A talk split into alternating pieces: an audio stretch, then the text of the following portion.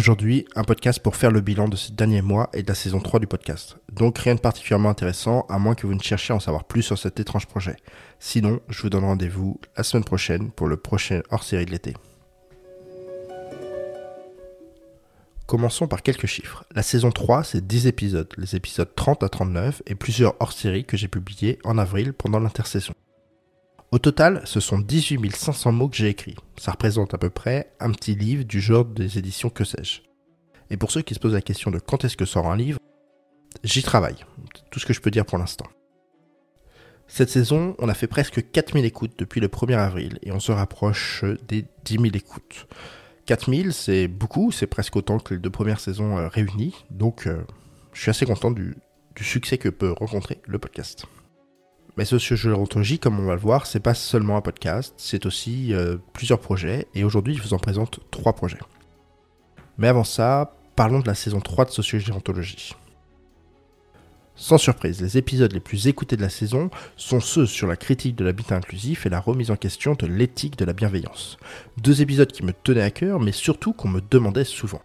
Si vous ne les avez pas écoutés, voilà un résumé en une phrase. Dans celui de l'habitat inclusif, j'explique que l'habitat inclusif ne l'est pas, au sens que l'on donne au mot inclusif. Mais que ce n'est pas un problème. Au contraire, pour la réussite de ces projets, il faut rendre son habitat exclusif. Oui, je sais, ce n'est pas très politiquement correct. Mais vous me connaissez, le but reste avant tout de donner des outils et des pistes pour réfléchir, et je crois que ce changement de perspective peut réellement changer la donne. En ce qui concerne l'épisode sur la bienveillance, l'idée est de montrer que la bienveillance peut être maltraitante et qu'une éthique de la bienveillance telle qu'on la met en œuvre dans nos établissements pose de sérieux problèmes. Je ne vais pas plus loin, je vous laisse les réécouter si vous les avez euh, déjà écoutés ou les découvrir si vous ne l'avez pas encore fait. Ces épisodes, où je remets en question une dimension acquise dans notre secteur, est toujours un vrai plaisir à faire. C'était également l'objectif euh, de l'épisode intitulé Le problème avec l'être humain au cœur. Bien qu'ici, il ne s'agit pas tant de critiquer la posture centré utilisateur, mais la dimension communicationnelle que cache souvent cette appellation. Ce double niveau de lecture a quand même entraîné une, certaine complexité dans l'épisode, euh, qui reste à mon sens intéressant, mais qui aurait pu être peut-être plus juste. Ce qui sauve cet épisode, c'est la dimension mise en application et comment on peut se réapproprier cette démarche euh, pour son propre établissement. L'interview d'Annie de Vivi, intitulée Vieillir debout, a également été particulièrement bien, bien reçue et très écoutée. Et pour cause, cet angle vieillir debout fournit une excellente approche à la philosophie humanitude que j'ai découvert, ou presque, avec Annie de Vivi. Pour ma part, mon épisode préféré est l'analyse des modèles d'habitat.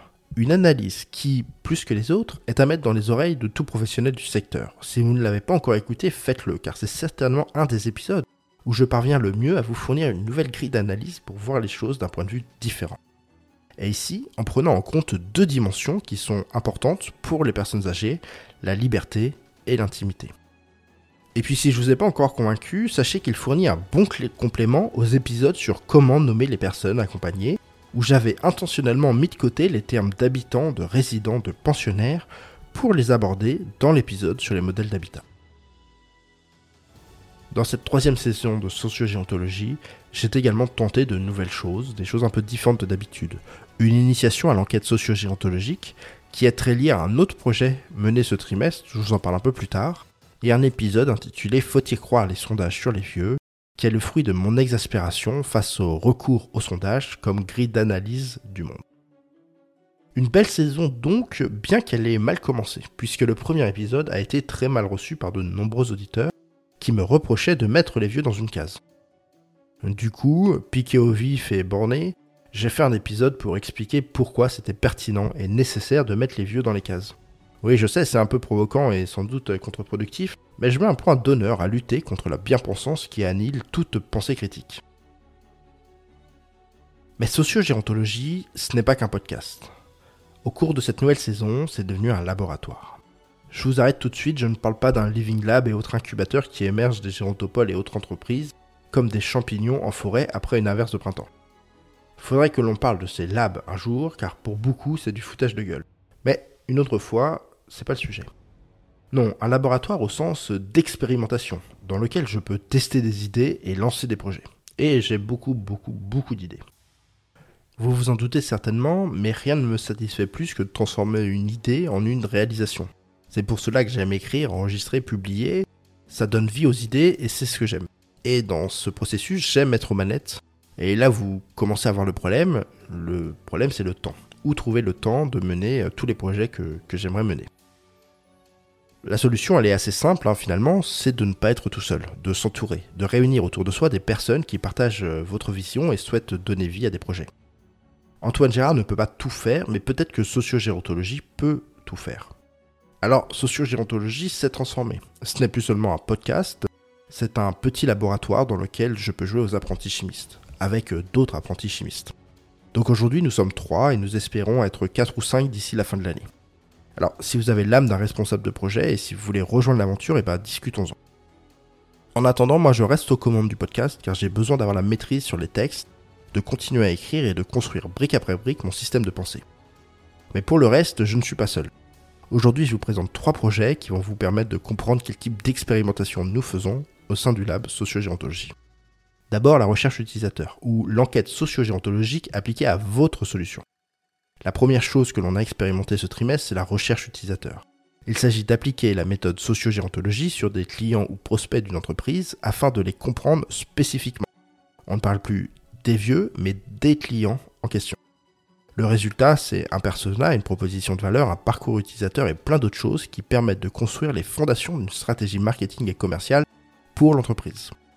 Ça marche très bien, j'ai d'excellents retours. Mais euh, le temps que ça nécessite est trop important pour qu'on en fasse euh, une vraie activité. Donc pour l'instant, j'ai décidé de mettre de côté en attendant d'avoir les ressources pour le faire. Le deuxième projet qu'on a lancé euh, ce trimestre et qui a, qui a bien marché, c'est le podcast Culture G. Seconde expérimentation, la construction d'un nouveau podcast qui est dédié aux professionnels du secteur, toujours avec le ton socio-gérontologie, un peu impertinent, souvent déconcertant et toujours intéressant, mais dans un format moins partisan et plus facile à écouter. Je vous mets en description l'épisode pilote. Ne le diffusez pas et il ne sortira qu'en septembre. Ici, l'expérimentation a consisté à tester un modèle économique pour le podcast. Pour cela, nous nous sommes rapprochés d'une entreprise et nous lui avons proposé de sponsoriser une saison complète. Le sponsoring, oui, comme au foot ou sur le Tour de France, est vraiment une solution adaptée à ce qu'on veut faire. Ça nous laisse une totale liberté éditoriale, tout en permettant aux sponsors d'être présents sur un nouveau média. Et vous n'êtes pas sans savoir, sans avoir remarqué, que s'il y a bien un média qui monte en ce moment, bah c'est le podcast. La première saison sort donc en septembre, et c'est Fanny qui est responsable de ce projet, on vous en dit plus cet été dans la newsletter. Troisième projet, la formation en gérontologie. Ça ne vous avait pas échappé que j'aime transmettre, conceptualiser des idées, expliquer, mettre en application, travailler sur la culture, faire changer les pratiques professionnelles, etc. Le podcast est une forme de transmission, mais en matière d'expérience apprenante, on peut faire beaucoup mieux. Et on va l'expérimenter de ce côté. On va commencer sur un sujet qui me tient à cœur, la gestion du temps pour les animateurs. Et oui, les animateurs sont toujours en train de se plaindre de ne pas avoir le temps de tout faire. Pour limiter cette frustration, ils travaillent plus, souvent trop, ce qui à moyen terme n'est clairement pas la bonne solution. D'un autre côté, les directeurs et le reste de l'équipe n'ont qu'une idée partielle du métier et ne parviennent pas toujours à les aider à mieux gérer leur temps. Pourtant, tous partagent ce désir de pouvoir donner du temps à chaque résident. Alors on prend les choses en main et on propose notre propre méthode, c'est Julie qui s'en charge. Mais le vrai enjeu de l'expérimentation n'est pas de construire une expérience d'apprentissage vraiment efficace. Bon, ça, la gueule, on sait assez faire. Mais bien de trouver un modèle économique efficace pour la formation des professionnels du secteur. Là, c'est beaucoup plus compliqué. Là encore, on vous en parle cet été. Et demain. Nouveau trimestre, nouveau projet, l'été sera studieux pour nous, vous l'avez compris, et nous avons bien plus d'idées que de ressources pour les faire. Donc, pour demain, vous pouvez vous attendre à deux choses. La première, c'est la poursuite du podcast Sociogérontologie. Parce qu'après tout, vous êtes là pour ça. Même si, peu à peu, Antoine Gérard s'effacera du devant de la scène pour se mettre au service du projet Sociogérontologie. Deuxième chose à laquelle vous pouvez attendre, de nouveaux projets. Parce que je n'ai pas encore trouvé l'idée qui révolutionnera l'accompagnement des personnes âgées. Cette pépite que je cherche inlassablement, que je n'ai pas encore trouvé, ni moi, ni personne dans le secteur. Cette pépite que je cherche encore et que je compte bien finir par découvrir. Sur ce, je conclus ce premier bilan sociogérontologie. J'espère que j'ai répondu aux questions que vous pouviez avoir concernant sociogérontologie. Si c'est pas le cas, posez-moi vos questions via mail, j'y répondrai.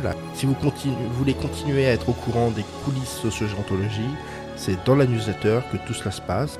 Et moi je vous dis bel été et à bientôt pour le nouvel épisode de l'intersaison.